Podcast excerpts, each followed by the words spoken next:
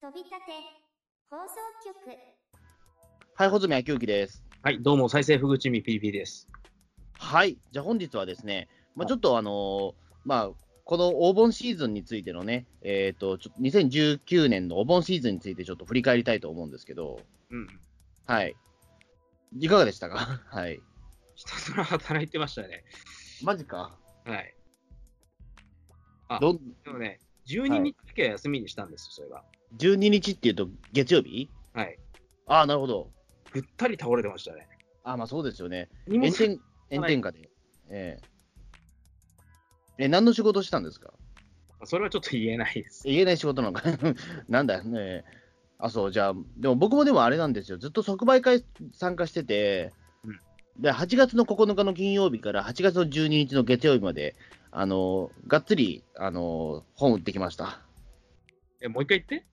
8月の9日の金曜日から8月12日の月曜日まで4日間。え？えだから8月9日が、まあ、言ってくと、8月9日が大崎の、あの、うん面白同人誌バザール。うんで、10日も引き続き面白同人誌バザール。うんで、11日は、あの、コミックマーケットに参加した後に、えっ、と、自分のトークショーがありました。夜は。コミケか。ええで、12日も同じく、まあ、大崎の、そのコミック、面白同人誌バザールで、あの終えたというような。え、ちょっと待って、大崎の同人誌バザールは4日間やってたってことなの？4日間やってた。うん、4日間やってたんだけど、俺は3日間は、3日目はコミケを優先したので、あの欠席してるけど、あのフルで参加すれば4日間でした。いやー、こだって俺一回、あのー、人中見舞いっていうのか、あはいはいはい、来ていただきましたね、去年のね、12月、はい。あれってさ、あのガチの路上販売じゃないですか。ガチの路上販売です。はい。この真夏の炎天下路上販売はやばそうっすね。いや、うんそうですね、だから、あのかなり大変でした、正直言うと。ええあのおだから、あそこのね、大崎駅前の、JR 大崎駅前が結構ね、その、まあ、まあ、良くも悪くもね、あの、日陰がよく当たる場所でして、ええうん。でそこにテントを追っ立てて、あの参加者20人 ,20 人ぐらいで、あの露店を組んであの本売ってました、ええ売れるんすか、それ？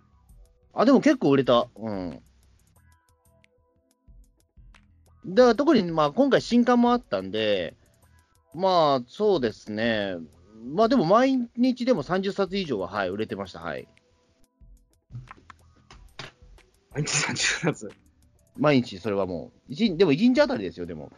だ他だってコミケがだって近くでやってると思ったら、うんなかなか、なかなかですよ、正直。これが日々、なんだかんだで結構いいっすね。700×30、まあ、計算しましたけど、2万1000円。まあ、もうでももうちょっと売れてますよ、でも以上だからやっぱり。えうーん。本格的に食っていけますね、穂積さん。えいや、わかんないです。でもそれはでも、多分無理だと思います、正直それは。だって売れる機会がほぼないんだもんだって。いや、それはこれから、どうなるか。まあそんな、まあだからそ、ね、特にだから3日目のコミケは大変、3日目が特に大変でうん、あのコミックマーケット初めての参加だったんですよ、今回。だ今回コミックマーケット初めての参加で、あのーね、朝、朝、その、えっ、と、5時半に起きて、すぐ有明の方に行って、で、有明に、えっ、と、いで、まあ4時、4時ぐらいまで本を売った後は、新宿に行って、2時間僕一人で、あの、トークショーでしたよ。よく体力持ちましたね。いや、だから大変でしたよ、本当に。うん。だ途中で倒れるんじゃねえかなって本気でちょっと思いました。ええまあでもなんとかやりきって、あの、その後は、あれでした、あの、まあ、さすがにもうそのまま八王子の方に帰るのはもう大変そうだったのでうん、あの、蒲田に宿取って、あの、その日は寝ました。え、その日ってコミックマーケットの日？あ、そうです、3日目、はい。え、だって新宿でライブやってるんだったら普通に帰れるのでは？いや、だからあれなんですよ。翌日、その大崎があるから、寝坊したら怖いじゃないですか。ああ、ああ、ああ。うん。寝すぎたら怖いから、あの、うん宿取ったんですよ。うん。でそれ、まあ、それでだからもう比較的大崎に近い場所っていうところで蒲田を選んだってわけ。うーん。うん、そういうことですよ。いや横たわれるというか、カプセルそうそうホテル。だからあの、起きてすぐあのすぐ起きてすぐ、あの大崎迎えるようにっていうことで、蒲田へあの蒲田で泊まったっていうわけですよ。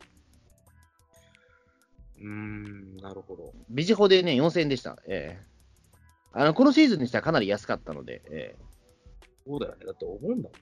そうお盆シーズンでなかなかね、あのどこもかしこもね、もうマイナスだったけど、唯一4000円のとこ見つけたんで、ラッキーだったなっていう。よう見つけましたね、そんな。いや、かなりラッキーでしたね、正直ね。ええまあそ、まあ、それが一応ね、まあ、一応怒涛の4日間が終わって、ええで、ちょっとね、これからちょっとね、なかなか、これが本当にちょっと話したいことではあるんですけども、いいですか？はい。あのね、あの、ピリピリさんって、うん。えっ、と、3日、み3年間、うんあの禁酒しししたことってありますか？ないっすね。っていうか、お酒かなり飲みますよね、でも、ピリピリさんも。最近はそうだ。まあ、飲むっちゃ飲むけど、そんな強くない。それ強くないけど、でもほら、お酒は好きじゃないですか。うーん。僕もそこまで強い、めちゃくちゃ強いってわけじゃないんだけど、まあ、ぶっちゃけてお酒大好きなんですよ。ていうか、うん毎日飲んでますよ、僕も。ええ今はも肝硬変とかになりそうですね。う。いやー、でもまあ、意外と大丈夫というか、そもそもうちの家系は、比較的、あの、えっ、と、親父もお袋も、あの、なんていうか、もう40年ぐらい、あの、なんか休館日挟んだことがなく、ひずずっと飲んでるんで、夜は。ええ多分もともとちょっと強いんだと思うんですけど、家系的に。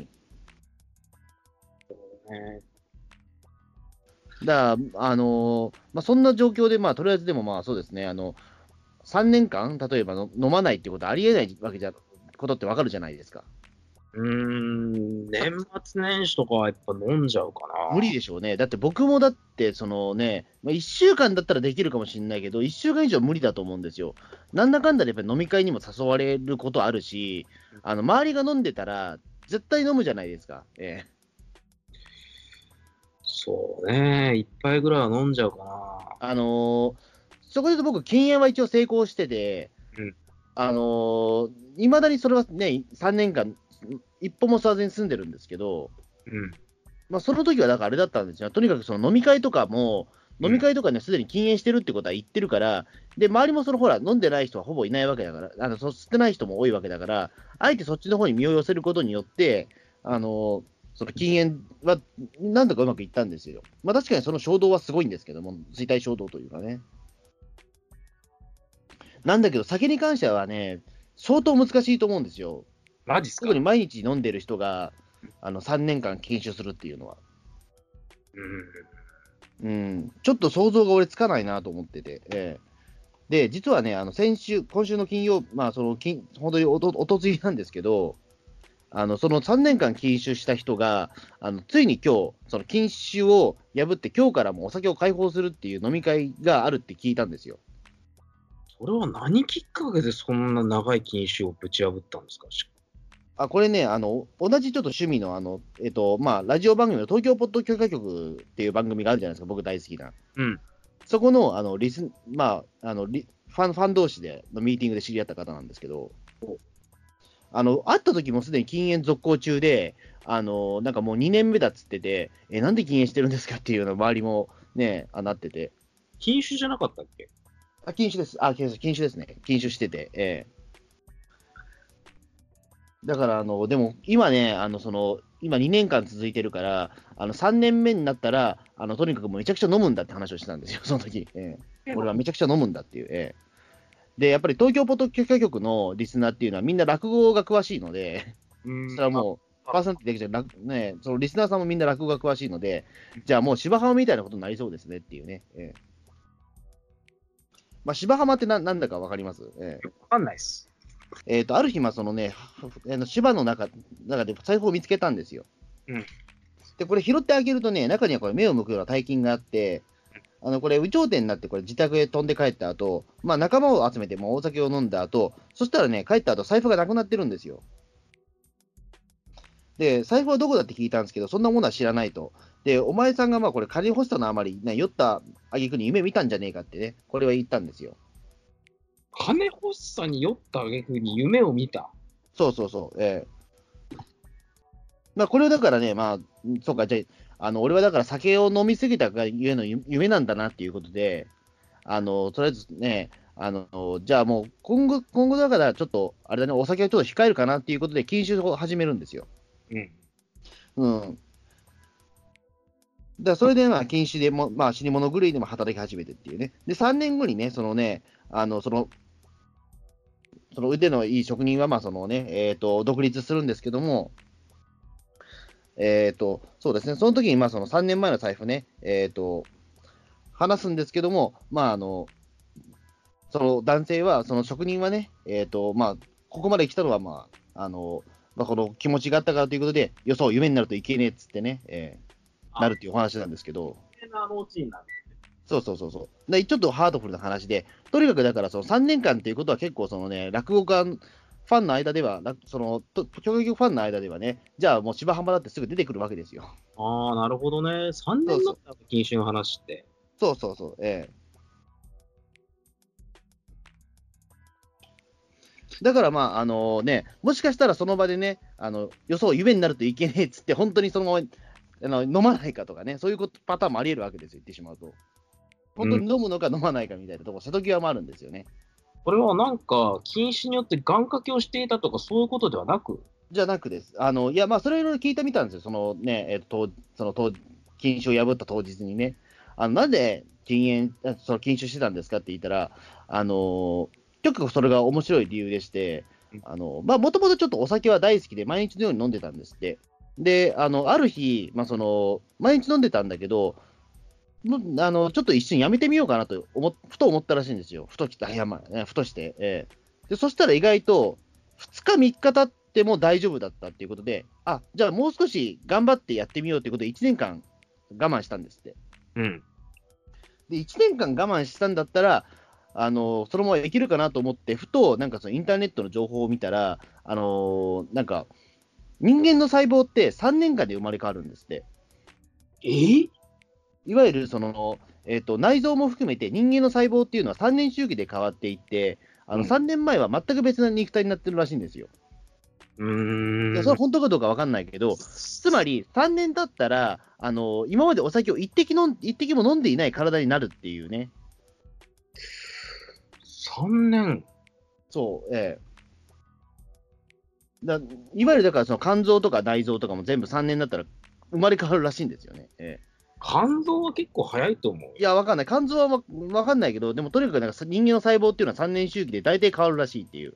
ええうんでその中で飲む一杯はうまいだろうっていうね、ええ考え方もあったし、あとまあその健康にも気を使って、あのとにかく3年間頑張ってみようっていうことで、あのーにね、2016年の、えー8月13日から始めたんですよ。で、それでね、3年後の2019年8月、えー、と14日に、あのまあ、禁酒その禁酒を破る会っていうのが、まあそのえー横浜市の某所で行われたわけですよ。うーん。そうですよ。で、前々からその話は聞いてて、あのいつやるのかなと思ったら、この日だっていうね。ええだそこでね、あのもう見届けましたよ、僕、ええその方の 禁酒破りを。え そ、そんなことのために横浜まで行ったの？えいやいや、いや結構それ気になりません？でも。えでも、でも考えてみてくださいよ。その、ペイペイさん、例えばその芝浜とかを聞いたときに、例えば、まあ、お酒を飲む話なんでもいいですけど、お酒を飲む演技をし、なんでもいいよ。落語じゃなくてもお酒を飲む演技ではなんでもいいんだけども、3年間お酒を飲まなかった人の、その1杯目って、想像がつかないと思うんですよ、ペイペイさん。ああ。その時の顔、どういう顔をするかって分からないでしょ、絶対。分かんないでしょ、ええあのこれってだって、言ってしまうとあの、お金を払えば見れるってものじゃないわけですよ。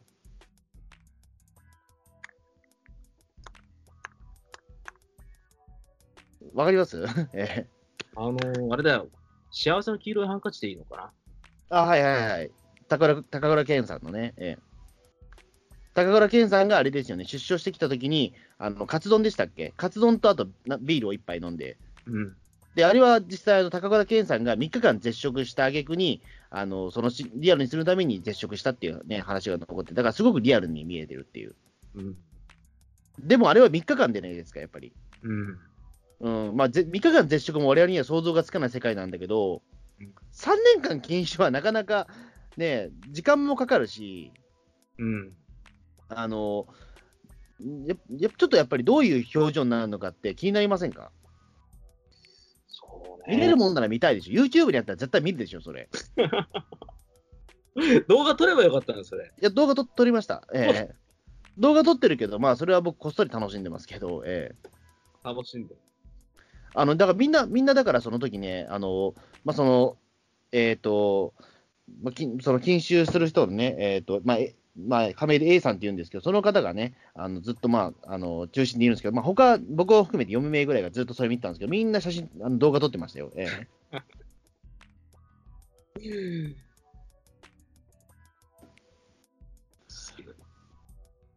何かに願をかけるとかだったらわかんだけど、なんか唐突に思いつきみたいな感じで3年間禁酒って普通できねえな。いや、普通できないでしょ。その、ガンをかけた時だって、だって、あの、それで一生だって立たなきゃいけないんだよ、ガンをかけた時って。え？例えば、ガンをかけて、あのたなんだろう、そのね、えっ、と、ガンをかけて、例えばこれ一生食わないってなったものは一生食えないわけですよ。え、だってガンがかなったら食っちゃダメなの？いや、それも、あの、ガンをく、そんな勝手な話があるかっていうことで、あの、一生食っちゃいけないっていう話もあるんですよ。え人によっては。あの、まあ、さっきから落語の話が続くけど、古今亭新潮師匠がそれだったんですよ。あの、若い頃に、あの、まあ、まあ、身の回りに結構不幸が訪れたので、何かがちょっと悪いのかなということで、信仰心が俺はちょっと今、しんね、弱いんじゃねえかっていうことで、ちょっと相談しに行ったら、あの、まあ、とりあえず一番大好きなものを立てって言われたんですよ。で、その時に新潮師匠は、あの、うなぎが大好きだったので、あの、うなぎは一食わないってことを決めたんですよ。で、しばらくしたら、まあ、その仕事も順調になってきて、あの、じゃあそろそろうなぎを立とうかなと思ったんだけど、その時ふと、新潮師匠の頭の中には、いや、待てよ、あの、ここまでうまくいってるんだったら、あの、もう、うなぎ、ね、なんか願いが叶ったらもううなぎが、あの、食べられるってことは、もうあまりにも都合がいいんじゃねえかっていうことで、一生本当に、そのままね、60何年間、っていうかもうその60何年で亡くなるんですけど、それから40年近く、ほ本当うなぎ食わなかったらしいですよ、一回も。えしな。いや、高え、まあでも、と高え言うても、だって昭和の頃はまだ、比較的ね、気軽に食えたからね、まだ。そうなの、うなぎって昔は気楽に食えるもんだったの？今よりははるかに気軽に食えたよ、うなぎ。えええ今なんてね、どんなに安いところでも500円とかいっちゃうのよ。ねで、しかもだって今なんてうなぎを食べたって SNS に上げたら叩かれる時代じゃないですかな。え、そうなの？うなぎ食べたら SNS で叩かれんの？今。いや、あの、白く師匠この前叩かれてましたよ、なんか知んないけど。なんで？うなぎ食べてたら、ええなんで？いや、絶滅危惧種だからだよ。え、マジで？うなぎ、うん。いやまあ、だから、えーだから、ううなぎはまあ、だから結構ね、まあ確かに俺もうなぎ好きだからね、そのね、俺もうなぎ立ちは絶対無理なんですけど、うん。まあでも本当に3年間禁酒って難しいっていうかさ、だからすごくやっぱり僕もね、その気持ちはすごくわかるので、あのーやっぱりね、すごく緊張したんですよね、なんか僕見てる方もね。うん。あのーなんていうか、みんな一一斉にね、それやっぱり乾杯した時の、そのやっぱり一杯目ってすごく気になるというか、あのーななんでしょうね、あのーちょっとやっぱりね、か感動しましたね、すごい。やっぱあれなんですよね、そのね、あのーまあ、生ビール飲んだ飲んだんですけど、やっぱりその一気飲みするんだよね、その3年間飲んでない人はやっぱり。あそうなんだ。やっぱり一気飲みなんですよ。一口一口じゃないんだ、ね。じゃないんですよ。もう、あの、まあ、特にビールなんての喉越しが大事というか、あれだから、あの、もうとにかく体に入れたいっていう気持ちが先行して、あの、もう、俺、今まで見たことがないぐらいで、一気にもう胃の中に流し込んでましたよ。あの、おそらく中ジョッキを、あれね、10秒かかってないよ、あれ。えー、俺はその酒しばらく飲んでないと、そんなペースでは飲めない。いや、だからそれまで喉、手から、喉がね、喉が喉から手が出るほど欲しがっていた酒が目の前にあると思ったら、あの、やっぱりやっちゃいますよ。ええ一気飲みだ。うん、やっぱり一気飲みで、もうその後とかもう本当に、俺、今まで見たことがないぐらいの幸せな笑顔が見れたんですよね。ええあすごいなと思って。ええで、またあれですね、その、酒を飲みたかった人が、あの飲んでるところを見ながら飲む酒は最高だね って思ったね。ええ酒を飲みたい人が飲んでるところを見る酒は最高。そうそう、それをまたね、つまみに飲めるんですよね、えーこちらとしては。あのやっぱ楽しい瞬間に、やっぱた酒を飲みたいわけだから、あのね、幸せの絶頂にいる人の前で僕は酒を飲みたいというか、え小鳥さん、反社会勢力と付き合えばいいんじゃないですか。ーえどういうこと？いや、出所祝いとかそういうので。いや、出所祝い、いや多分出所祝いの多分一杯も面白いな、面白いっていうか、あれなんでしょうけど、あの多分すごく幸せな瞬間なんだろうけど、でもえ結局、宴会ってそういうことじゃないですか。もうみんな、今、宴会ってみんなんかその価値を忘れてるかもしれないけど、本当はすごくめでたいことがあって、あのね、えっ、と、その喜びを共有させるためにやっぱ酒があると思うんですよ。その文化は昔から変わらないんだけども、いつしかですよ、いつしかやっぱりその打ち上げとか飲み会って毎日やるようになったりとかして、我々酒の本当の楽しさを今見失ったんじゃないだろうかってちょっと思ってたんですよね。マジっすか？そこまで行っちゃう。いや、なんかそれを思ったんですよ。だからその、あの、本当に今嬉しがってる人の目の前で飲む酒はうまいなというね。えうーん。え考えてみればあんまりそういう経験ないじゃないですか。ないね。な特に大人になったらないでしょ、だって。ああ。うん、そうなんですよ。言ってしまえば、ま、毎日飲んでるし、えーなんだけども、あのーそこまで他人のことをね、考えたこともあんまないじゃないですか。えうん。なんかね、うん、そう思うと、だからすごい、あのーたねたいい思い出だったなと思うんですよね。そのやっぱり3年間ずっとね、酒を飲んでも、あのね、酒のの、ね、飲めなかった人がね、急にその、3年ぶりにその金,、ね、金を解いてずっと飲むっていうね。えーそうなんだな。俺とかは3ヶ月ぐらい酒を飲めなかったら、結構飲めなかったね。酔いが回るの早いし。あそうそう、だからすごい酔いは回るの早いって言ってたね、やっぱり。うん。こんだけしか飲めないんだって感じだよ。駆けつけ一杯一気飲みとか、そんなのとてもできない。うん。まあね、だから本当にね、うん。まあだからこっちもだからね、おもんずと先がバンバン進んじゃいまして、あの、気がついたら僕も生2杯と、あの、ウイスキー2杯に、あの日本酒1本、あのね、1本開けてましたからね。そんなちゃんぽんバカ飲み？いや、なんかね、こっちも嬉しくなっちゃってね、えーいろんな酒飲みたくなっちゃったんですよ。え日本酒を一本開けた？ーまあ、お調子ね、1本ね。うん。ああ。ええあ別にね、お調子1本だけですよ。えそれは意外と飲めるときは行っちゃうんだろうな。えそうそうそうそう。ええまあ、なんで、ちゃんぽんなんで、なかなか大変でしたけど、えちゃんぽんダメなんだよね。僕でもちゃんぽんやっちゃうんだよな、どうしてもやっぱり。やっぱビールだったらずっとビールばっかり飲み続けられないもん、やっぱ俺は。ビール糖ではないからね。俺はビール飲めないしな。うん。麦まあね、どうもよくわからないんだよ、俺。え？麦で発泡酒っていうのはどうも俺にはよくわからないんですよ、何麦で発泡酒って、でまあ、だから麦焼酎とか、普通に麦の味をシンプルに出すお酒の方が飲みたいな。あ、そう。うん。まあ、それはそれでいいんじゃないですか。ええでもやっぱりああいう雰囲気になったら、でも多分絶対生い、生いきますよ、でも。ええいや、これ一度もないんだよ、それ。ないの？え、そ、かたくなに生じゃ、えっ、と、かたくなに、何、一杯目って何行くんですか、じゃあ、絶対。うん、いや、一杯目、付き合いで生頼むこともあるけれども、一口二口に飲んで、ああ、ダメだ、飲めねえっつって、こっそり見えないところで下げてもらうこと。で、え ーああ、なるほど。別物を頼む。マジか。ええまあ、そう、そういった社会性がやっぱあるわけですよね。うん。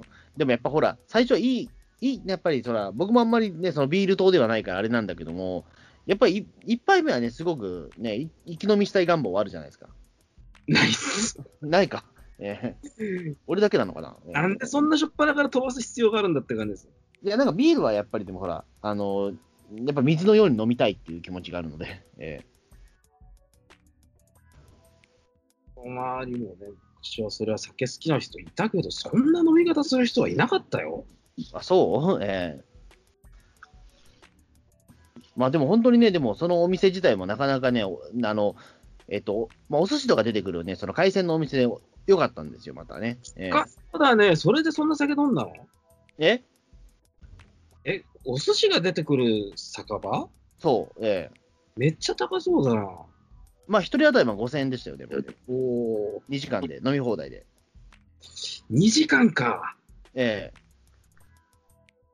お料理が結構豪華だしな。いや、量がね、ねなかなかなかなか良かったですね。あの、ちょっとよくわかんないのはあれだったんですけどね。まあ、その最初に出てきたのは、まあ、その海鮮サラダみたいなやつと、その次に、あの、カブト煮が出てきたりとかね。ええカブトになんか何の魚かは忘れたけど、その頭、頭が出てきましたよ、カブト煮。えそれは、えええあの、カブト、カブト煮じゃねえや。あの、頭焼いたやつね。ええカブト焼きですね。ないんじゃない？高いですよ、だから。ええカブト焼きで、その後なぜか知らないけど、サバの蜜煮が出てきました。えどういう国だ寿司えじゃないわかんない。寿司じゃないで、その後に寿司が出てきたんですよ。ん？え？よくわかんねえ、もんだから、あの、海、なんかあったかもしれないけど、その間に。えっ、と、海、海鮮サラダ、あの、かぶと焼き、サバの味噌に寿司。で、最後になぜか揚げ物盛り合わせがやってきた。ははちょっとよくわかんなかったですね。カロリーがやべえ。ちょっとよくわかんない。なんで最後に、あの、か揚げの盛り合わせが来たのかよくわかんないんですけど、ええそうっすあと、デザートにシューアイスっていう、えまあ、それはよくあるかもしれない うん。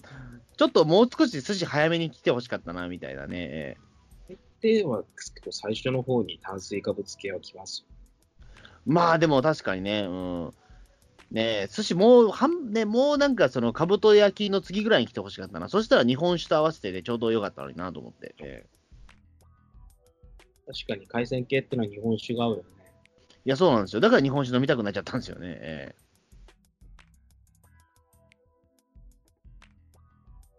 そうなんですよ。だからね、あの、まあ結構だからそこも大大満足でして、ええうん。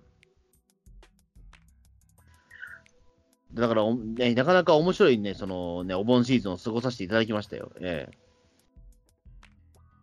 そうですね。まあ、小鳥さん、今連載も増えてめっちゃ忙しいって、なんか4日間も即売会にスケジュールを割いて、よく体持ちますね。いや、そうですね。まあ、それどころか、実はそのね、えっ、と、あれですよ、その、禁禁酒会の前の日、その直前まではあれだったんですよ。あの、山口敏太郎事務所でニコ生撮ってたりとか、あとね、あの番組に出演してました。ええ全然告知してないじゃん。俺、それしてたら見たかもしれない。いや、でもちょっとあれですね、あの、一応だから、あの、僕のツイッターではちょっとほ報告してなかったんですけど、あの、事務所の方、ツイ方では報告してました。ええそれじゃわからない。まあ、あとだから、まあ、録音番組なんでね、後々出しますけど、ええまあ、そんなこともあってね、あの、まあ、なかなか慌ただしくというか、ええそうっすね。よう、まあ、体が持つもんだ。だって、コミケ以外は炎天下の中に丸一日いたんでしょ？うん。いやー、やばそうだな。あ、でもさすがに火曜日はきつかったね、でもやっぱり。り。火曜日はさすがにきつく、きつくて、あの、その終わった翌日ね、もう塩分が足りてないわけですよ、こちらとしては。あそんな日、日なんていうか、日をまたいで残るもんなんだ、そういう。あの。とにかく、塩というか、その塩分というか、疲れち、疲れ切っちゃったんですよ、とにかくやっぱりね。だから疲れ切ってるから、なんかじゃあちょっと精のつくもの食わなきゃなと思って、あの、まあいいや、まあとりあえずその同人誌の印刷代はある程度、目処が立ったから、ちょっといいもの食おうと思ったんですよ。うん。で、その時に選んだのが、最近あの、その家の近くにできた、あの、いきなりステーキだったんですよ。今話題の。おうで、いきなりステーキって僕、い一回も行ったことがないんですよ、これまで。一回もか。一回もない、僕。ええ。テレビさん、いきなりステーキってあります？いや、僕はそんな肉食えないからな。出たよ、肉食えない。ええ。すごいな、もうビール飲めねえ、肉食えねえっていう。今日、今日のなんか話全然乗れないよね。うん。だって俺、基本的にそんな食ったり、あの、みたいに、何なんだ、何なんだ、あなたはっていう。え違う。胃が弱いんだよ、単純に。え まあそうか。じゃあ、じゃあ、じゃあしょうがないですけど。ええ。いや、逆に穂積さんみたいな人の方が珍しいですよ。珍しくないよ。だっていきなりステーキなんてどれだけだって今、店舗あると思ってんですか。結構あると思うんですけれども、え穂積さん、普段から好んでるあの外食がヘビーじゃないですか。えこれまで失敗していた、あの、蒙古タンメン中本とか、ラーメン二郎ああ、やりましたね。蒙古タンメン中本会やったね。ラーメン二郎会もあったしね。えいきなりステーキは結構標準的かもしれないですけど、穂積さんの元々のハードルが高いんですよ。そうかな。あと最近ね、なぜあのまあこれはもう別でやると思うけど、あの最近サイゼリアもすごくハマってまして、えなんで？あのサイゼリアうまいなと。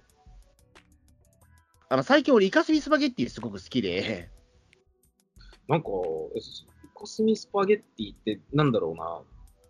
あ、でもイカスミスパゲッティ家庭で作るときどうしたらいいんだろいやだからね、市販のイカスミスパゲッティの素があるんだけど、あんま美味しくないんだよ。う。うん。だからやっぱりね、あの外で食った方がいいんだけど、あの高いんだよ、どこもやっぱりイカスミスパゲッティ、ちゃんと食おうとすると。そうなんだ。だからサイゼリア行くと500円でイカスミスパゲッティ食べれるんですよ。スパゲッティ、ね、ちゃんとした店で食うと、え、スパゲッティなのに800円とか、そんな感じになるもんね。まあそうです。でもその分だけうまいんですよ、スパゲッティ。やっぱり。パスタうまいんですよ。まあその中でもやっぱりね、でもね、まあそんなにお金ないしなっていう時は、やっぱりまあ、あのね、サイゼリアに行ってイカスミスパゲッティ食べるんですよ。うん最近イカスミスパゲッティすごく好きなんで、まあまあその話はいいや。まあ今度するとして、まあいきなりステーキにも行きましたし、いきなりステーキはね、でも本当に、なんだろう、一応その前情報としては、そのまあ肉を食べれる、なまあ、そのなんかね、存分肉を食べられるというかさ、あの、ステーキが安価で食べられるっていう話で、まあここまで来てるわけですけども、ただ僕ね、その、なんだろう、その肉に対してのその欲望があんまりないんですよ。あ、そうなんだ。意外だね。あのゆ肉に対してそこまでなんかそのね、この肉がうまいとか、あんまり思わなくて、あの肉は大体うまいじゃないですか、肉言ってしまうと。前、某ステーキ屋うまくねえとか、すげえこと言ってたじゃねえか。や、だからあれなんですよ、あの値段、いや、例えばそれ、値段を、値段の問題なんで、僕は言いたいのは。それ高い肉だったら、うまくて当たり前じゃん。でも、僕の貧乏人さんにとっては、あの正直言って、スーパー半額の300円のステーキ肉で十分なんですよ、僕の貧乏時代は。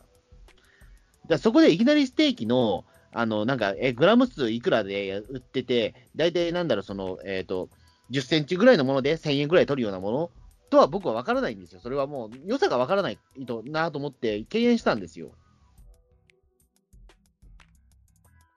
でも今回ちょっとその、ね、ランチタイムに行ってみたんですよ、いきなりステーキ。うん。うん。あのー意外とおも美味しかったです。普通に。ええあの、えっ、と、100グラムの、110グラムのワイルドステーキっていう、これがね、1100円ぐらいするんですけど、100で1000か。そうそう、意外とね、高いんだよ、でもね。で、ララライス、サラダ、スープ付きっていう、ええうん。まあね、まあでもこれが一番安いメニューなんですけど、まあ一応それ頼んで、うん。いや、うまいはうまいですね、確かに。うんでもね、まあ、なんだろう、まあ、ぼ僕がやっぱりまだ貧乏人なのかな、その肉の良さがやっぱわからないんだよね、まだ。だったら、某ステーキ店で、なんか、文句を言ってる場合じゃないと思う。だから、某ステーキ店は高いから、うんいや、だからそのね、あのととあるね、まあちょ、ちょっと高めのステーキ店ですけど、だから高いのがダメなんですよ。だから、あの、あの1000円だったらギリ許せるかもしれないけど、でも、次行くかどうかは分かんないです、正直。そんなにめちゃくちゃい、いや、でもなんか中毒になってる人いるじゃないですか、いきなりステーキの。そうなの？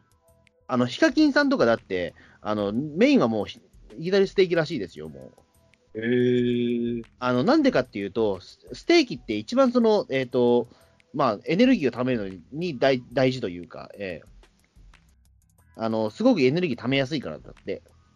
そうなんだ。うん。もう頑張って昼ステーキ食ってみようかな。まあ、その1100、ね、その1100円のね、そのワイドステーキ 110g で満足するんだったらそれでいいと思うんですけど、でも本当に高いものだとね、いくらぐらいするんだっけな。あの、いや、本当にだから、天井知らずらしいんですけど、いきなりステーキって。え、いきなりステーキの、その中で天井知らずなんだ。あの、だって、あの、何グラムかでその値段が決まるし、ええちょっと待ってください、メニューがね。だからこれかなりやっぱりね、高級店は高級店ですよ、やっぱりいきなりステーキは。そうなんだ。えっ、とね、ちょっと待ってくださいね。だって、あの、リブローブステーキ、リブロースステーキっていうね、まあ、ちょっとよくわかんないんですけど、1グラムあたり6.9円ですね。つまり、えっ、と、300グラムカットで2070円税抜きです。結構ステーキ屋さんとしては平均的な価格なのかな。3000だからそのステーキ屋さんがよく分かってないんですよ、僕。ええ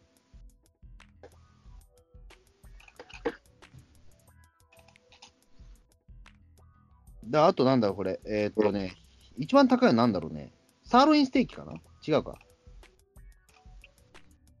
あ、これか。えーっと、本格熟成国産牛サーロインステーキってやつが、1g12 円なんですよ。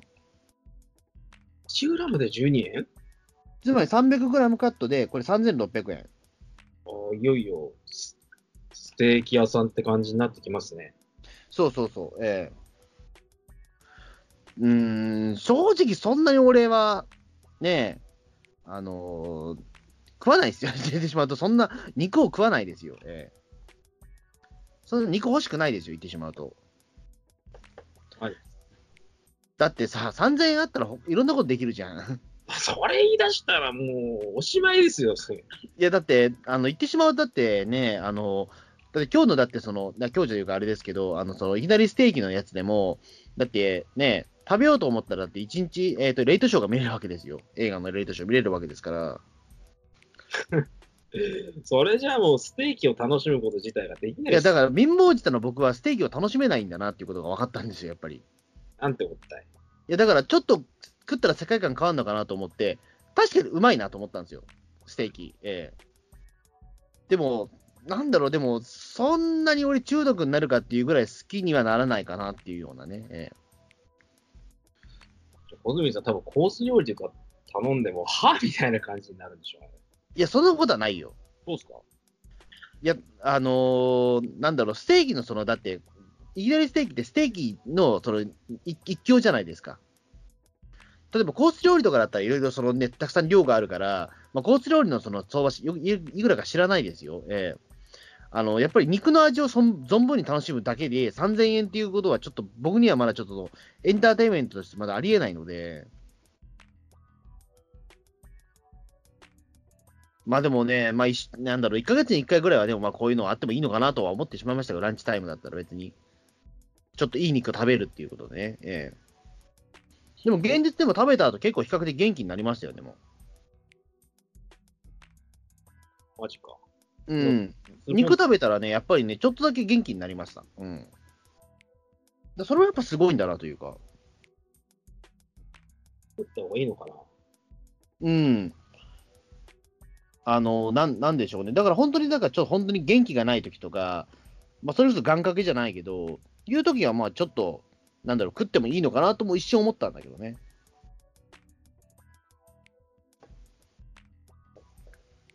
だ本当に多分中にはね、本当にいきなりステーキでツイッターとか検索してみると、なんか毎日いきなりステーキ行ってる人とかいるからね、なんか。こんなことできるんか？いや、どういう生活してるのかわかんないけど、えだって最低で1000円台でしょ？えうん。相当朝と夜を質素にしないとそんなことできないと思うんだけどな。あの、だからね、あの、どういうお客さんがいるのかなと思って、周りをいろいろ見渡してみたんですよ。いろんなお客さんいましたよ。あの、僕の前に座っていたのが、なんだろう、その、えっ、と、黒いマスクにピンクの服を着た、で、なんか YouTuber っぽい女性と、あと、隣はね、あの、老夫婦でした。うーん。で、どういうの食うのかなと思ったら、あの、その YouTuber っぽい子は、なんかすごいなんか分厚い肉食ってましたよ。ええ。多分あれ400グラムぐらいあるんじゃねえかな、あれ。400グラム？うん、あれ食ってたよ。うん、そんぐらい分厚いの食ってましたよ。ええ。いや、なんかの多分ね、動画撮影っぽいんだけど、ええ。そう見つからんかったな。うん。だそれをなんかバクバク食ってて、で、隣の老夫婦も、あの、なんか300グラムの食ってましたよ。ええ。ちょっとオーダー聞いてみたら。いえ、さ、さ、300? と思って、えホズミさんと言ったら100でしょ？え。うん、100。これで結構大食いのホズミさんが満足できちゃったの。いや、高いから単に食わなかっただけで、ええ、300もしかしたらいけるかもしれないけど、とだ隣のだってそのなんか老夫婦、多分 70, 70以上の老夫婦があの肉く肉をバリバリ食ってるわけですよ、隣で。なんかね、すうんなんかすごいの、なんかすごい空間だなと思ったんですよ。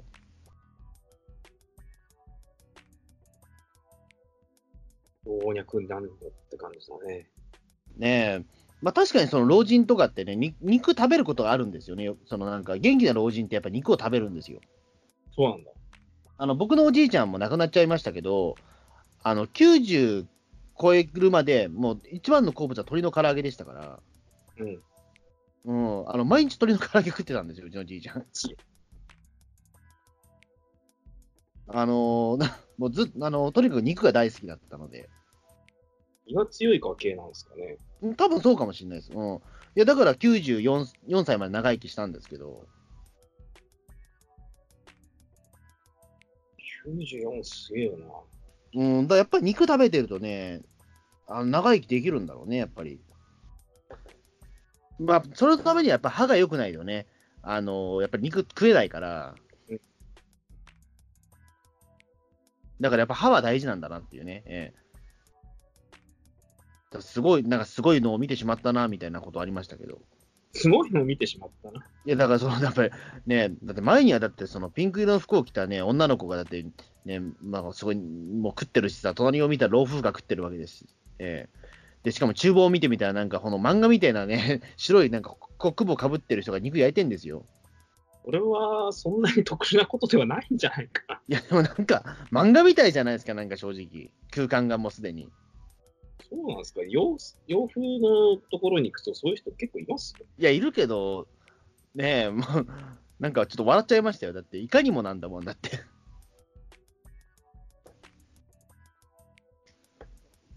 まあでも、ステーキ、いきなりステーキはまあ、お美味しいは美味しいです、確かに。え今度ちょっと行ってみようかな。えうん。ああとでも、あれはよくわ、あの、なんかその、ステーキソースはよくわかんなかったです、正直。あの、え？ステーキソースがね、あの、なんかその、ポットで出てくるんですよ。ホット？うん。ステーキソースポットで出てくるんですよ。なんかその、いわゆる、えっ、と、お冷やをなんか注ぐようなポットで出てくるんですよ。そんなガバガバかけなくないですか、ステーキ。いや、そうなんですよ。だからそれで、あの、本当にお冷やのあれを使ってるので、結構出るんですよ。ちょぼちょぼって。ええでちょっと出しすぎたなと思うね。で、実はだから、その、ステーキソースを使って、鉄板を冷ますっていうね、あの、意味もあるらしいんですよ、どうやら。そんなことする？え？ステーキソースってそういうもんじゃないっすよね。いや多分違うと思うんだけど、あのーなんていうか、その水、ちょっと水分が多めのソースなんで、あの、ちょっと焼き、ほら、あの、えっ、と、ステーキってほら、やっぱりその焼き方によって、その味が変わるって言うじゃないですか、よく。まあ、それはね、だって、ウェルダンとかミディアムとか、レレアとかね、えーあるわけじゃないですか。で、僕ね、だからそれはやっぱり人によって、そのやっぱり早めに、そのね、鉄板冷ましたいって人いるじゃないですか。あのレちょっとレアっぽいのが好きな人はやっぱり早めにね、そのね、食べたい、そのレレアで食べたいし、あんまりその鉄板熱々だとさ、あのその調整ができないじゃないですか。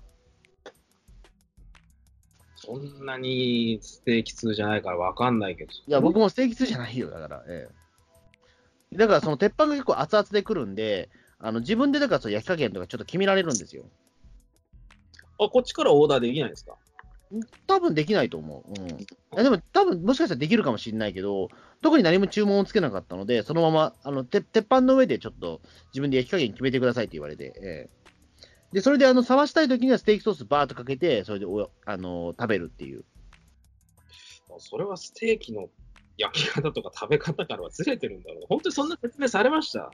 いや、一応な、いや、説明はされてないけど、あの、そんな書いてあるんですよ、紙に。ええ食べ方みたいなのが。ええこれで冷ましてくださいって？えそうそう、ステーキソースで冷ましてくださいっていう。えマジっすか？えうん。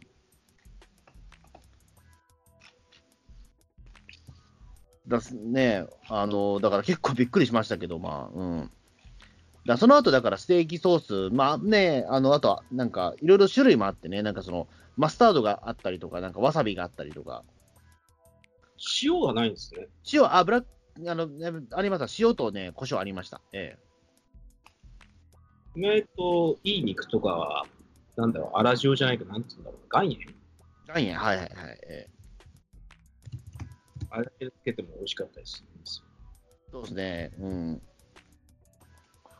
だから結構ね、なんか、うん、不思議な空間だなっていう。ええ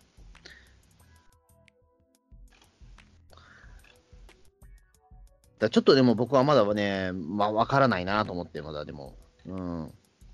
あと、だからお店によっては立ち食いらしいね、ここ。え、そうなの？うん。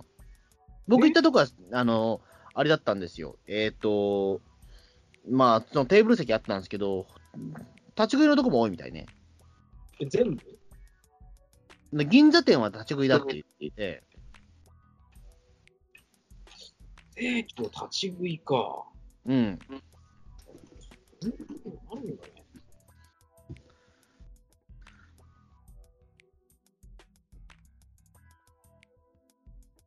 いいなぁ。地元にできたんでしょ？いきなり。そうそう、地元にできました。え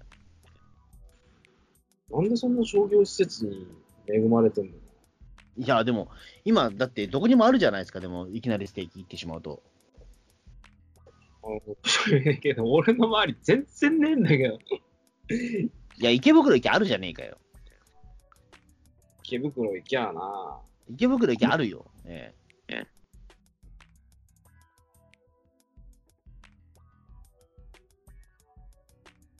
というわけで、まあ結構ね、まあそのいきなりステーキも行ってみたし、まあいいいいお盆を過ごさせてもらいましたっていうね。ええ お盆でそんなんでいいのかな？なんか、墓参りを行ったとかそういう話じゃないのかな？ええなかったんだけど、お盆、墓参りとかはしないんですか？あ、ね、あのー仏壇だけは拝みました。それだけですね。え小泉さんはあんまりそういう、なんだろうね、し信仰心っていうか、なんか、えあ、ない、ない、ないです、ないです。えそうだよね。だってオカルト否定派だもん。え否定派というか、まあ、うん、そんなに気にしてない人です。えだもうなんか、墓掃除とか何の意味があるんだみたいな考え方です。え？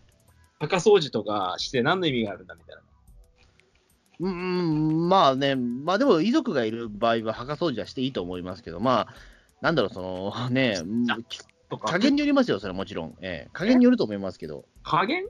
加減によると思いますよ。ええどういうことですか？ちょっと意味がわからないんですけど。例えば墓掃除をする、あの例えばどれぐらい墓掃除をすればいいとかね、その毎日のように行く人はもう、俺はおかしいと思うんですけど、ええやっぱり。別に思い出したいときに思い出せば僕はいいと思ってるので、墓っていうのは、ええで、おじいちゃんの墓とか、磨きに行ったりしないんですか？え時々行くことはあるけど、もうお盆とかそういうシーズンじゃなくて、おなんか行きてえなって時に、フラッと行くって感じなんですうん、そんな感じですね。ええうんまあ、うちのおじいちゃん、まあ、8月15日に亡くなったんで、まあ、ちょうどお盆シーズンにかぶっちゃうんですけど、ええ なおのこと墓参りしなきゃいけないような気がするんですけど。いや、大丈夫、大丈夫。事前に済ましてあるんで、僕は。ええまあ、なんだかんだやっぱお盆シーズンも忙しいんですよ、僕。ええあの、あんまりだから、そのね、やっぱり、普段とあんまり変わんないですよ、仕事量行ってしまうと。うん。い一社だけ、あのーちょお盆、お盆休になったんだけど、それ以外は変わらないので、あんまり。すごいな、よく持つよね。まあ、その間にコミケも出てね、ね、あの、ね、禁禁酒会も出て、いきなりステーキも食ってですよ。ええその体力で横浜まで行けるってのは結構すごいの。まあね、なんとか、ええ頑張ってますよ。えというか今見たんですけど、いきなりステーキって池袋に店なくないですか？え嘘どんなに探しても出てこないんですよ。マジか。新宿行かないとないかな。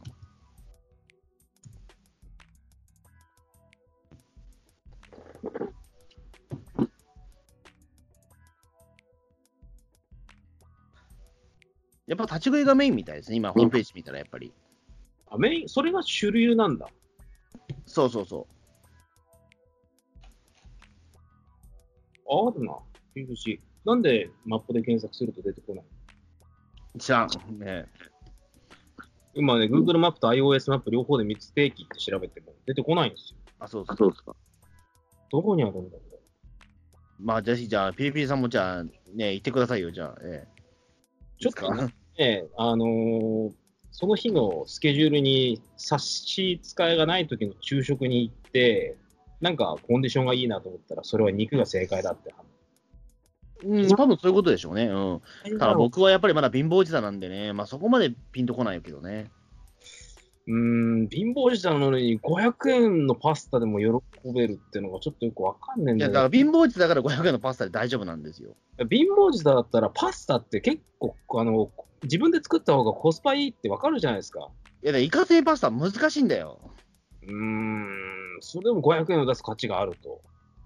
あのーまあ、まあ、サイゼリヤはやっぱ安い、ね、まあ、500円だったらく出しますよ。それぐらいだったら出すよ。ええだってイカスメパスタを作るのに、だってイカ一杯買ってこなきゃいけないんだよ。だって。で、そこからさばいてイカの、ね、炭汁出してとか、そういうことしなきゃいけないんですよ。本格的にやるんだったら。まあ難しいもん。炭袋が絶対傷つくんだから、あれ。包丁使えば。素人だったらもう。あのイカスミパスタって本格的なの？いや、結構本格的にうまいっすよ、正直。ええうーん。サイズのイカスミパスタうまいぞ。ええなんかあんま人気ないみたいだけど、僕は評価してますよ。あのね、残ったね、そのイカスミパスタの、そのね、黒いイカスミ部分が、やっぱのこ残っちゃうんですよね、あれね。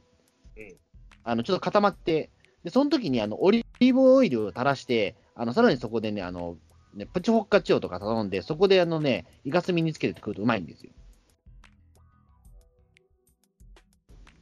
うーん、でもな、それやっちゃうと700円ぐらいいっちゃうんだよ。いや、そんなんいかないよ。いかない？ッカチオはだって100円ぐらいで食えるからね。ええそうだから600円ぐらいですよ。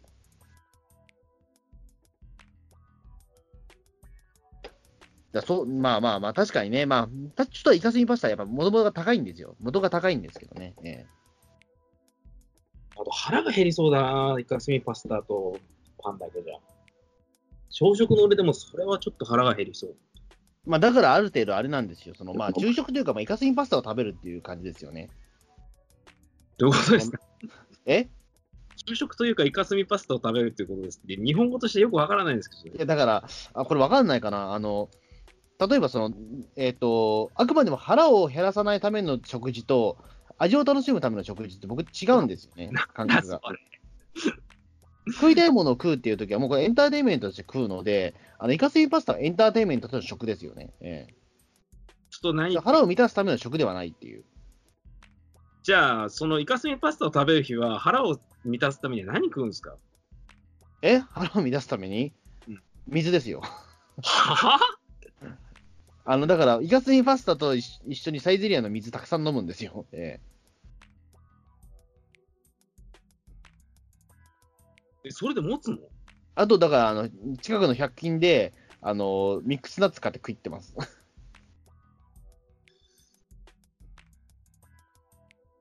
で全然、全然持ちますよ。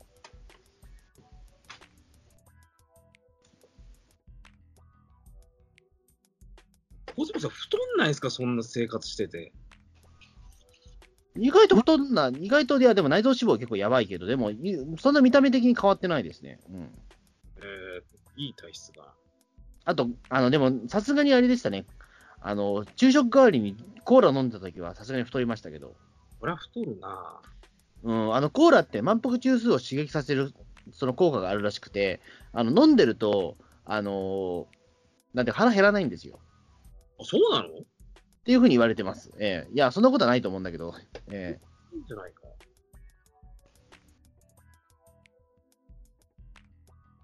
まあそうですね。だから炭酸抜いたコーラはね、まあ、おいおいおい死ぬぞあいつなんですけど、ええまあ、それはやらないですけど、ええ知らないですよね、普通に考えて。あれをちゃんと解説できる人誰かいねえから、周りでバキ読んでる人が全然いないんですよ。え、あれですか、あの炭酸、え、た炭酸飲んだコーラはうん、あれですよね、あの、まあ、え、でもあれは事事実じゃないですか？炭酸抜いたコーラはいわゆる、あの、えっ、と、その、エネルギーを消費するのにちょうどいいっていうか、あのエネルギーを消費じゃなくて吸収っすね。吸収するのはちょうどよくて、マラソン選手もあれ使ってるってやつでしょ？ええ。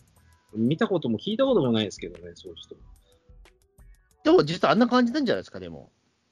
だって炭酸を抜いたコーラっていうのは炭酸、砂糖水でしょ、だって。うん。で、なんで死ぬんすか、いや、だからし、あ死ぬの、死ぬのがおかしいってことでしょ、あれ。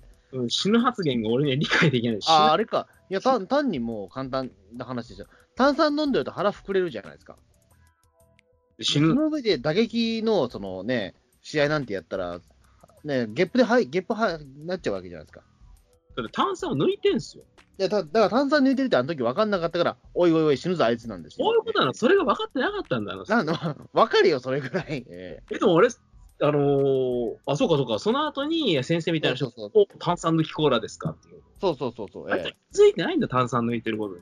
そう、あの時、だから、おいおいおい、死ぬぞ、あいつってやつ、二人は気づいてないんですよ。ええおいやっとあれを解説してくれる人に出会えたよ。マジかよ。いや、気づけよ、それぐらい。ええ気づかなかったんだよ。なんで死ぬんだってずっと。いや、ややってみれば分かるよ。自分だって例えば、あの、その格闘技の試合の前に絶対炭酸飲まないでしょ、ええわかんないですよ。飲まないだろう。じゃあそういうことですよ。ええ格闘技の試合前に、あの、水とか飲むことあんまなくないですか？いや、だからないからおかしい。コーラ飲むのは、なおさらおかしいって話なんですよ。えうん。えだから死ぬとあいつなんですよ。なるほどね。ええまあ、その後なんかね、あの大量のおじやを食ってるのもよくわかんないんですけど、あっちの方が僕わかんないよ。だって、それも、あの、消化が早い、あの、炭水化物だからじゃないですか。え、でも試合前にあんなに食う？っていうか、タッパー、ま、満杯のやつを。食わないでしょうね。いや、俺コーラよりあっちの方が不思議なんだけどね、俺としては。ええ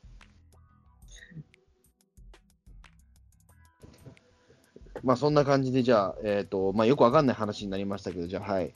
えーおお疲れ様でした。飲食のトークっすね、今回は。はい。ええ